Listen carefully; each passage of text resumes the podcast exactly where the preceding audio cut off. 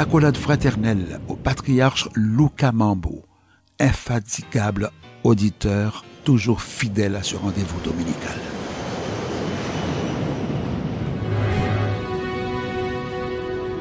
Je remercie les dieux qui me donnent une âme invincible et fière. Je suis le maître de mon destin. Je suis le capitaine de mon âme.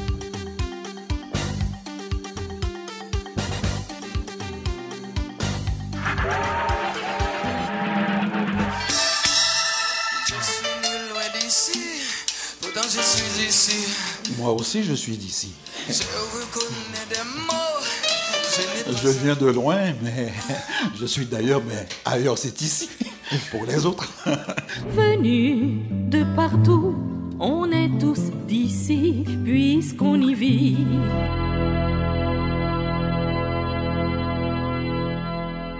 À chacun son ailleurs et à chacun son ici. Nous sommes tous d'ici, d'ailleurs. Alors, nous vous parlons d'aimer Césaire. Et pour aimer Césaire, mieux l'aimer, mieux le connaître, mieux le comprendre, nous essayons euh, de réfléchir à haute voix avec vous, mesdames et messieurs, en compagnie de Franz Benjamin et de Gary Clan.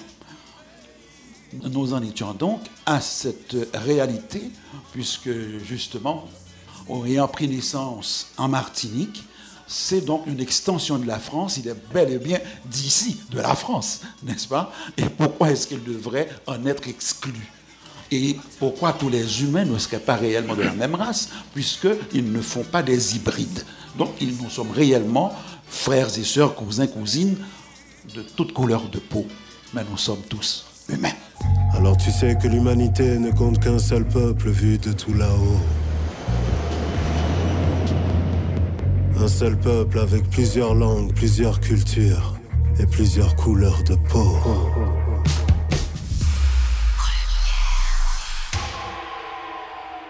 Voilà donc ce combat que va mener, en quelque sorte, Aimé Césaire. Fera-t-il de la poésie son cheval de Troie? Sa poésie est une poésie de combat. Oui. Il n'est que de le lire. Et tout est combat chez Césaire. Son style, le style euh, nerveux. Et Césaire, il n'y a pas de, douceur et de mélancolie lamartinienne chez Césaire, ou, ou très peu. C'est la poésie du combat, la poésie de la nervosité, la poésie de l'impatience. Je crois que le mot impatience euh, pourrait peut-être résumer fondamentalement Césaire. Absolument. Il est impatient. Tout à fait. Il veut un- changer les choses, il en a marre, il en a assez, il veut tout bousculer. Et ça se sent dans un style, bon, pardon, de Césaire, c'est avant tout un grand poète. Comme je vous le disais au début, selon moi, c'est un des plus grands poètes qui soit, et certainement avec Saint John Perse, les deux plus grands de notre Caraïbe francophone. À mon sens, il n'y a aucun doute là-dessus. Dans deux styles complètement différents d'ailleurs. Saint John Perse de la Guadeloupe a ce style un peu très harmonieux, très doux. Il n'y a pas de grandes revendications chez Perse. Tandis que Césaire, c'est tout à fait l'inverse. C'est l'homme impatient, un peu comme Rimbaud. Je crois que c'est pour ça qu'il aimait peut-être beaucoup Rimbaud aussi. Il y a une impatience chez Rimbaud qu'on retrouve chez Césaire. Il faut changer les choses, changer la vie, changer l'homme, changer tout. Et euh, malheureusement, au début, Césaire a été très peu reconnu en France. Je peux vous dire que quand j'habitais Paris dans les années 60, je peux vous raconter une anecdote rapidement. J'avais un ami qui avait passé une agrégation de lettres à la Sorbonne, une agrégation de lettres, c'est-à-dire la littérature française euh, moderne. Je lui parle de Césaire un jour, il ne le connaissait pas. Ça a été une des grandes surprises de ma vie. J'ai dit, mais écoute, je te donne l'ordre amical, tout de suite, de me faire le plaisir d'aller lire Césaire. Et c'est un des plus grands poètes qui soit de langue française. Il faut aller le lire. Et voilà, dans les années 60, il y avait une espèce de réticence vis-à-vis de Césaire. Je ne sais pas à quoi c'était dû. Parti communiste. Le Parti communiste a beaucoup gêné aussi, parce que Césaire s'est fâché avec les communistes, comme vous le savez. Aragon lui a souvent mal agi avec lui, et pas seulement avec lui, il a aussi mal agi avec euh, Davertige. Aragon, vous savez, le Parti communiste, il fallait obéir ou bien vous étiez exclu. Hein. C'est vraiment, on obéit ou on est exclu. Ça ne va pas avec la poésie, imaginez. Donc, euh, Aragon, que soit dit en parenthèse, j'aime beaucoup comme poète aussi. un peu moins comme homme, mais beaucoup comme poète. Mais Césaire a eu maille à partir avec ce monde-là, et finalement il a déchiré sa carte du parti, il n'en pouvait plus, il ne pouvait plus. Alors, euh, Gary a parlé de Perse, et j'aimerais savoir si réellement, disons, insister un peu, pour voir si, dans les circonstances, Césaire a réellement utilisé la poésie pour faire une percée. Donc, poésie comme cheval de Troie. Mais en fait, Césaire lui-même, il le disait qu'il n'y a pas d'opposition entre le rêve et l'action. Et en ce sens, il se sentait quasiment comptable, comptable de sa destinée, de la destinée de son peuple. Et, quand je dis son peuple, c'est non seulement, c'est-à-dire c'est la Martinique, c'est les Antilles, mais c'est le peuple noir dans sa totalité. Et en ce sens, oui, il a toujours vu, et c'est aussi, c'est une question d'époque de, aussi, de génération. L'époque l'époque dans laquelle, c'est-à-dire Césaire a eu sa, vie publique connue, c'est une, une, époque de grand engagement. C'est-à-dire pendant ces 40, 50 années d'engagement. C'est-à-dire où et sa poésie, il va mettre sa poésie au service justement de, de différentes causes. Mais ceci étant dit, je pense que Césaire aussi se disait, se définissait avant tout comme poète. Il se présentait avant tout comme poète.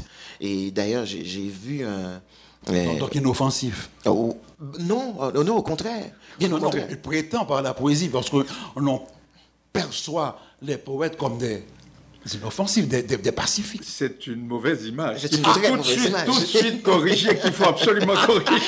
Je ne suis pas poète. non. Nous ne sommes pas des enfants de cœur. oui, absolument. Et, d'ailleurs... Et vous le dites en cœur. Hein. D'ailleurs, c'est un, un, un polémiste, c'est un virulent polémiste, Césaire.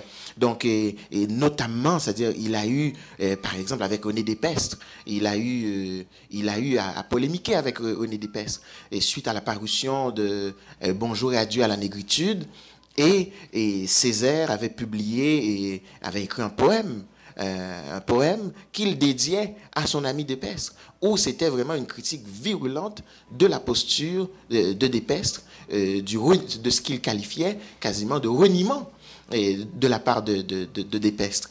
Donc, euh, en ce sens, oui, c'est un, poète avant tout, mais un homme engagé. Et il n'a jamais vu de dichotomie entre son engagement et sa poésie. Donc je pense que les deux se sont mariés de manière juste. Mais il faut dire aussi, et Gary parlait tout à l'heure de Césaire qui était méconnu ou mal connu en France dans les années 60. Moi, je pense qu'aujourd'hui encore, aujourd'hui encore, la France éprouve un grand malaise par rapport à Césaire. Parce que Césaire n'a jamais été un écolier, n'a jamais été un homme en, uniforme, un disciple. Césaire, ça a été toujours un contestataire. C'est quelqu'un qui n'a jamais voulu rentrer dans les rangs et qui a revendiqué haut et fort pour la Martinique, pour les Antilles, pour l'Afrique. Et même, ça, c'est en avril dernier. C'est au mois d'avril que finalement Césaire est rentré au Panthéon. Et, trois ans, après, sa mort.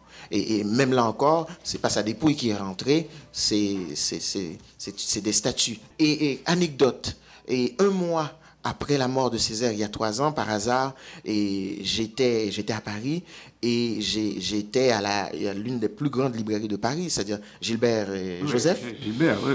Et je voulais m'acheter. C'est Gilbert je voulais m'acheter un exemplaire du cahier d'un retour au pays natal, il n'y en avait pas. Et le, libraire ne savait même pas, c'est-à-dire comment faire pour avoir cahier d'un retour au pays natal. Et pourtant, l'œuvre complète de Senghor était présente et donc euh, et pour c'est pour moi ça illustre très très bien le malaise que euh, que, que, la France, que même le milieu littéraire, le milieu littéraire français éprouve par rapport à, à l'homme, au poète et à l'homme politique. Absolument. Il aurait fallu un peu le blanchir pour lui faciliter l'accès. Je, voudrais euh, apporter une précision importante à mes yeux.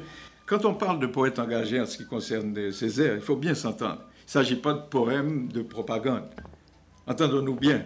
C'est pas comme les très mauvais poèmes de certains de nos amis à l'époque où ils étaient, je ne citerai personne par compassion, à l'époque où ils étaient staliniens, et des poèmes absolument horribles, qui étaient de la propagande pure, c'est-à-dire Staline, je t'aime, des, des, niaiseries, mais qui à l'époque étaient considérées comme de la grande poésie parce que tous les communistes du monde entier applaudissaient. Ça, c'était de la, c'était tout sauf de la poésie. Bon, on ne citera personne. Ça, ça rimait avec Marilyn. mais et- mais c'était l'époque. Mais ce que je veux dire, c'est que Césaire, c'est de la grande poésie engagée, mais ce n'est pas de la propagande. Comprenons-nous bien, c'est toujours de la poésie. C'est-à-dire qu'il faut lire entre les lignes, il faut aller chercher les images. Et en parlant d'images, je voudrais souligner quelque chose qu'on ne souligne jamais et qui me frappe vraiment. Il n'y a pas d'image dans la littérature française avant le 19e siècle. Lisez Rousseau, Voltaire, lisez Montaigne, lisez n'importe qui, Molière, il n'y a pas d'image, il n'y a pas de métaphore. La métaphore rentre, ça c'est quelque chose qui me frappe moi, la métaphore rentre dans la littérature française au 19e siècle avec Victor Hugo qui est un maître de la métaphore. Et je veux en venir à Césaire qui est un maître de la métaphore. Parce qu'il n'y a pas beaucoup de maîtres de la métaphore. Il y a des gens qui font des métaphores, mais qui le plus souvent sont C'est pas leur force. c'est pas leur fort. Et actuellement, le grand maître de la métaphore vivant, selon moi. C'est Garcia Marquez, qui est un maître absolu de la métaphore, un génie aussi, comme Césaire. Mais regardez bien, les, les grands maîtres de la métaphore, même Proust, prenez Proust, les métaphores de Proust sont parfois assez banales, il faut le dire, parfois très banales. Mais Césaire, quand Césaire vous dit, il me vient à l'esprit, à propos de Lautréamont, la poésie de Lautréamont, belle comme un décret d'expropriation. Ça, c'est du surréalisme aussi en même temps. Et c'est une image absurde, mais belle en même temps. Et c'est ça le génie de la poésie, c'est ça le mystère de la poésie. Un décret d'expropriation n'a jamais été beau, mais venant de Césaire dans le contexte, la poésie de Lautréamont, belle comme un décret d'expropriation, ceci devient une magnifique métaphore par les mystères de la poésie. Et toute la beauté est là. Donc, nous allons revenir, mesdames et messieurs, dans quelques instants à peine, sur ce passage obligé avec Aimé Césaire. 10 d'avril, anniversaire de sa mort. Où veux-tu que j'aille? Où veux-tu que j'aille? Pourquoi veux-tu que je m'en aille? Où veux-tu que j'aille? T'as brûlé ma maison d'Abidjan Parce que je ne suis pas de ton clan. Mon grand-père t'a tout donné Mon papa a sué Moi je suis né là. Pourquoi veux-tu que je m'en aille? Prends la racaille. Où veux-tu que j'aille? Où veux-tu que j'aille? Où veux-tu que j'aille? Où veux-tu que j'aille? Pourquoi veux-tu que je m'en aille? Où veux-tu que j'aille? Je suis né à bord de Garonne, tu vois. Y a pas meilleur curriculum, y a pas, y a pas dit-on, meilleur pédigré. J'avais un beau teint tigré. Là je suis tombé, côté face de la pièce, pile dans le délit qu'on appelle le faciès. Où veux-tu que j'aille? Où veux-tu que j'aille? Pourquoi veux-tu que je m'en aille? Où veux-tu que j'aille? Où veux-tu que j'aille? Pourquoi veux-tu que je m'en aille? Moi longtemps, j'ai été pour la loi. Va pour nos ancêtres les Gaulois. Je disais même pour entrer dans le moule. Allez, ça roule. Là, je suis tombé côté face de la pièce, pile dans le délit qu'on appelle le faciès. Alors, veux-tu que j'aille? Où veux-tu que j'aille? Pourquoi veux-tu que je m'en aille? Où veux-tu que j'aille? Où veux-tu que j'aille? Pourquoi veux-tu que je m'en aille? Accolade fraternelle au patriarche Louka Mandé, à JP Boussé, à tous les artistes de euros. Eh, va-t'en chez vous, mais où veux-tu que je m'en aille? Nous sommes tous nés là, exilés sans autre choix. Nos grands-pères se sont sacrifiés, nos papas se sont intégrés. Même si on nous traite d'étrangers, pourquoi veux-tu qu'on s'en aille? Prends la pagaille, où veux-tu qu'on aille? Où veux-tu qu'on aille? Mais où veux-tu que j'aille? Veux-tu qu'on aille? Pourquoi veux-tu qu'on s'en aille? Où veux-tu qu'on aille? Où veux-tu qu'on aille? Où veux-tu qu'on aille?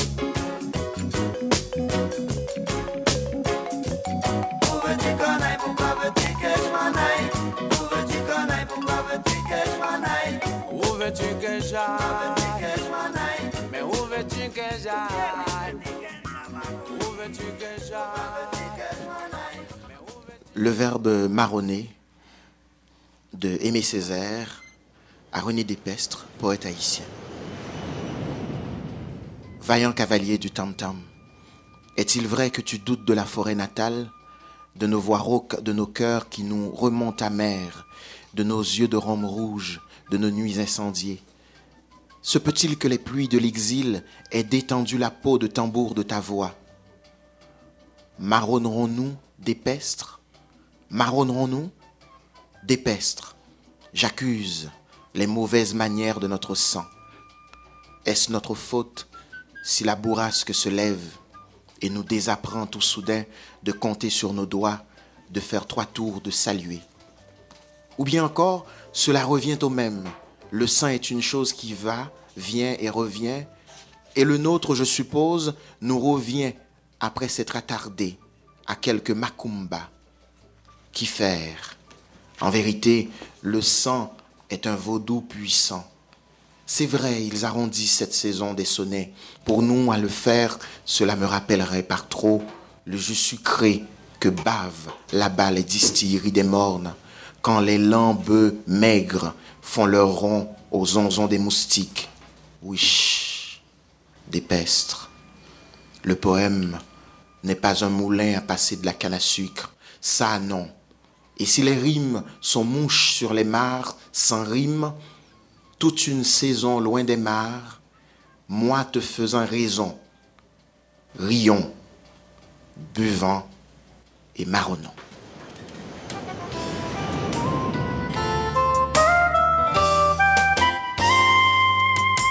La vie, c'est toute bagaille, c'est pas rien. Son chanter à chanter chaque jour. Jodi a ride, mais on crié. La vie, sans oiseaux capoté dans le ciel. C'est l'oreille qui tombe et gronde. J'ai dit mon yo capté sa pilier. La vie, c'est un calvaire m'a fait monter. C'est quoi même m'a fait porter. Juste en la brine d'y soit couvrir. La vie, pas qu'elle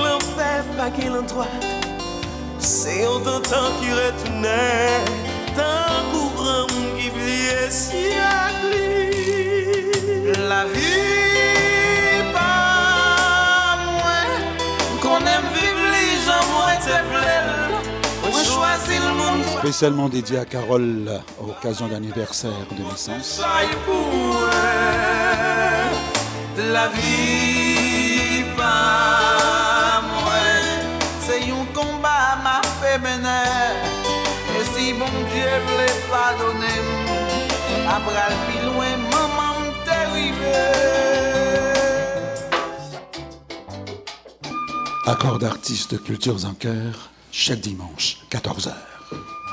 Un grand amour poète. Et avec nous, Franz Benjamin et Gary Clan.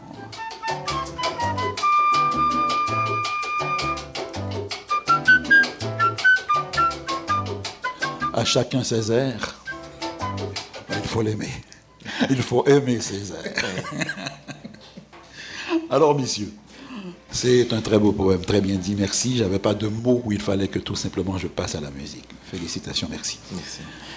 Donc, Gary, Césaire donc va utiliser l'arme de la dialectique pour revendiquer bien haut et à l'écrit, pour toujours, dans la glaise du réel, ce que d'autres rêvaient depuis toujours. Avoir droit de citer, avoir le droit d'être l'égal des autres. Et jusqu'à aujourd'hui, nous voyons que c'est avec difficulté que la France accepte ou semble accepter Césaire. Oui. Césaire est au Panthéon, mais pas dans les librairies. Est-ce que c'est de la rupture de stock Que se passe-t-il? Écoutez, depuis, Césaire l'a dit lui-même, hein, il a dit que l'Afrique l'avait beaucoup mieux accueilli que les Antilles, euh, je suppose que la France, il voulait dire la France aussi. Et je peux vous dire que j'ai été euh, au Bénin, à un festival littéraire, et que j'ai parlé à beaucoup de gens, tout le monde connaît Césaire en Afrique. Mais citer d'autres écrivains de la Caraïbe, je dirais qu'ils sont beaucoup moins connus. Mais Césaire est tout à fait, tout à fait connu en Afrique. Césaire et Senghor. Et je me souviens d'une petite. J'étais à une ville, la ville de Toussaint Louverture, enfin, de son grand-père. Et, j'oublie le Ouida Non, pas Ouida, euh, Alada. Alada. Pas loin de Ouida. Et il y a un parc d'ailleurs dédié à Toussaint Louverture. Et à ce sujet, je vais vous raconter quelque chose après. Euh, Césaire, il y avait une petite école qui m'a frappé, perdue, qui s'appelait École Aimé Césaire. École Aimé Césaire perdue dans ce coin d'Afrique, pour vous dire comment Césaire. Mais ce qui m'a frappé, là j'ouvre une parenthèse, c'est pour ça que je veux, soulever le problème et je veux que, que quelque chose soit fait. Il y a un musée de l'esclavage euh, à Cotonou, au Bénin. Je vais au musée de l'esclavage visiter. Et la charmante dame qui était là, il y a quelque chose qui me frappe tout d'un coup. Je vois une liste des grandes dates de l'esclavage. Pas 1804. Je dis à la dame, écoutez, je ne comprends pas. Est-ce que c'est un oubli? En fait, c'est pas possible. Vous dites, voilà la liste des grandes dates de l'esclavage, et on saute à pieds joints sur 1800. Elle me dit, ah oui, bon, bon, je sais pas, elle a répondu quelque chose de très vague. J'ai dit, mais écoutez, il faudrait quand même réparer ça. Un peu plus loin la conversation, il y a, bon, il y a une petite photo, image de Toussaint Louverture, une immense image de Schulcher. Bon, mais quand même, ToussaintLouverture, c'est aussi important, sinon plus. Voilà. Et à un moment donné. Pour les meilleurs ongans. Bon, à un moment donné, je cite le nom de Dessalines, personne ne le connaissait. Écoutez, il y a là un problème, moi, qui me dérange, puisqu'on ne peut pas parler de l'histoire de l'esclavage, sauter 1804, ne pas connaître Dessalines. Il y a un travail. Je, n'accuse pas, notez bien, les Béninois. Hein. J'accuse euh, un ensemble de choses, c'est-à-dire une communication qui n'est pas faite. Même en France, vous dites Dessalines, à peu près personne ne le connaît. Absolument. Mais c'est inconcevable. Parce que finalement, c'est lui qui a mené les troupes à la victoire. Toussaint était déjà euh, mort, n'est-ce pas? Et, qu'est-ce que vous voulez? Il y a quelque chose, il y a un travail d'histoire à faire là. Et, je pense que c'est très important. Il faut que les gens connaissent cette vérité historique. Pas seulement les grandes lignes, mais la vérité historique. Qu'est-ce qui s'est passé? On a effacé des alignes de l'histoire. On l'a vraiment effacé. Et même en Haïti, hein, je remarque que souvent, dans certains secteurs, on l'efface pour une raison qui m'échappe totalement, parce que euh, certains diront oui, il était trop brutal et tout, mais qu'est-ce que ça vient faire? Dans un jugement historique. C'est le fait que le type a mené le pays à l'indépendance. Bon, maintenant qu'après on discute qu'il a été trop brutal ou tout ça, c'est autre chose. J'admets, on peut en discuter aussi, mais ça ne doit pas être le, fait fondamental. Et il a répondu à cette brutalité. Hein. Il a répondu. C'est la barbarie du colon ou du maître qu'il faut accuser de la barbarie de l'esclave. Voilà. Il a répondu. Mais c'est tout. Le 1er janvier 1804, il a répondu. Donc je ne comprends pas que jusqu'à présent, nous sommes en 2011, on met Aimé Césaire, bon, je ne rapproche pas Aimé Césaire de Dessalines, mais je dis deux hommes que tout le monde devrait connaître, mais on, le, on, pousse un peu Aimé Césaire de côté, même si on le met au Panthéon, mais vous allez voir, on va vite passer à autre chose. Hein. C'est très politique ce que fait Sarkozy, parce que Césaire avait même refusé de recevoir Sarkozy à un moment donné à cause de son discours sur le colonialisme de Sarkozy, je veux dire, oui, le colonialisme apporte des bienfaits, enfin des niaiseries, et ses phrases sur l'Afrique. Il nourrit l'esclave. Qui rentre dans qui n'est jamais rentré dans l'histoire, mais enfin, écoutez. Mais tu sais, eh, poser la question autrement, dans une euh, communication, lors d'une entrevue, il y a la grande règle où, quand, comment, pourquoi, mais qui? C'est-à-dire, qui raconte l'histoire et quel est son intérêt ou quels sont ses intérêts. Voilà. Est-ce qu'on a intérêt justement à occulter ces valeurs-là? C'est celui qui raconte l'histoire qui décide de, la direction, ce qu'il faut mettre en exergue ou pas. Ben oui, d'habitude, ce qu'on entendait, c'était ce qu'on entendait, c'était l'histoire des vainqueurs est toujours racontée, mais dans le cas qui concerne, par exemple, l'histoire de l'Afrique, et quand je dis l'histoire de l'Afrique, ça inclut aussi l'histoire d'Haïti, c'est l'histoire des bailleurs de fonds qui est racontée C'est-à-dire dans la mesure où les grandes institutions internationales, les grandes institutions nationales françaises, c'est-à-dire associées à des chaires universitaires, c'est-à-dire qui financent justement des projets, des projets de mémoire, que ce soit autour de l'esclavage, que ce soit l'histoire du colonialisme. Donc, on, a, on, s'aperçoit que tranquillement, on fait la part belle. On fait la part belle aux colons, on fait la part belle aussi aux maîtres. Et c'est pour cette raison selon moi, c'est toute cette présence des bailleurs de fonds qui explique justement et quasiment cette forme d'amnésie par rapport aux grands héros et de l'esclavage. Dernièrement, la semaine dernière, j'ai rencontré une intervenante qui est d'origine de la République de Centrafrique, qui me parlait de Barthélemy, et de Barthélemy qui est un des plus grands euh, euh, héros qui est le père de l'indépendance de la République de Centrafrique. Et bien humblement, je lui disais, écoutez, malheureusement, je ne le connais pas. Et, en, en, avouant cela, j'avoue aussi que nous avons, nous avons un travail à faire nous-mêmes sur la mémoire. Et c'est peut-être l'occasion pour moi aussi d'envoyer quelques fleurs à, une initiative dans la communauté qui a été prise par des jeunes de la communauté en, des activités de cours d'histoire une fois par mois à, tributaire. Je pense que c'est des choses fondamentales comme ça dont nous avons besoin. Il faut connaître davantage Toussaint Louverture, il faut connaître davantage Dessalines. Mais Aimé Césaire, puisque revenons à Aimé Césaire, Aimé Césaire, lui, il a fait ce travail-là. Et je crois que c'est ce qui fait aussi la force de la présence de la mémoire de Césaire, encore en Afrique, un peu partout dans les Antilles. Césaire, il a vécu, il a vécu en Haïti, il a vécu six mois en Haïti. Et même, j'ai retrouvé dans une des pièces de théâtre de Césaire, Une saison au Congo, les derniers, les derniers mots qu'il met dans la bouche de, de Lumumba, donc puisque Une saison au Congo raconte un peu l'histoire de Patrice Lumumba, écoutez ceci il dit, c'est ce qu'il fait dire à, Lumumba. Et Lumumba qui, va mourir, qui est, qui est à la veille de mourir. Oh, cette rosée sur l'Afrique, je regarde, je vois, camarade, l'arbre flamboyant des pygmées, de la hache, s'affaire autour du tronc précaire, mais la tête qui grandit cite au ciel qui chavire le rudiment d'écume d'une aurore. Et ça me fait penser à cette dernière phrase de Toussaint Louverture, en me renversant, on a abattu à Saint-Domingue le tronc de l'arbre de la liberté, mais il repoussera car ses racines sont profondes et nombreuses. Et de l'autre côté de cette pause, nous reviendrons peut-être qu'un jour, lorsque le lion écrira son histoire, il vous dira qu'on est le chasseur lui ont servi de repas. Si toi aussi tu songes que la paix se prépare là-bas, bien en amont dans les poèmes d'amour. T'es capable d'apprendre à parler tous les dialectes du monde dans un véritable acte de bravoure. Car la différence ne sert qu'à la complémentarité des savoirs et que cette sève-là se savoure. Alors tu sais que l'humanité ne compte qu'un seul peuple vu de tout là-haut. Un seul peuple avec plusieurs langues, plusieurs cultures et plusieurs couleurs de peau.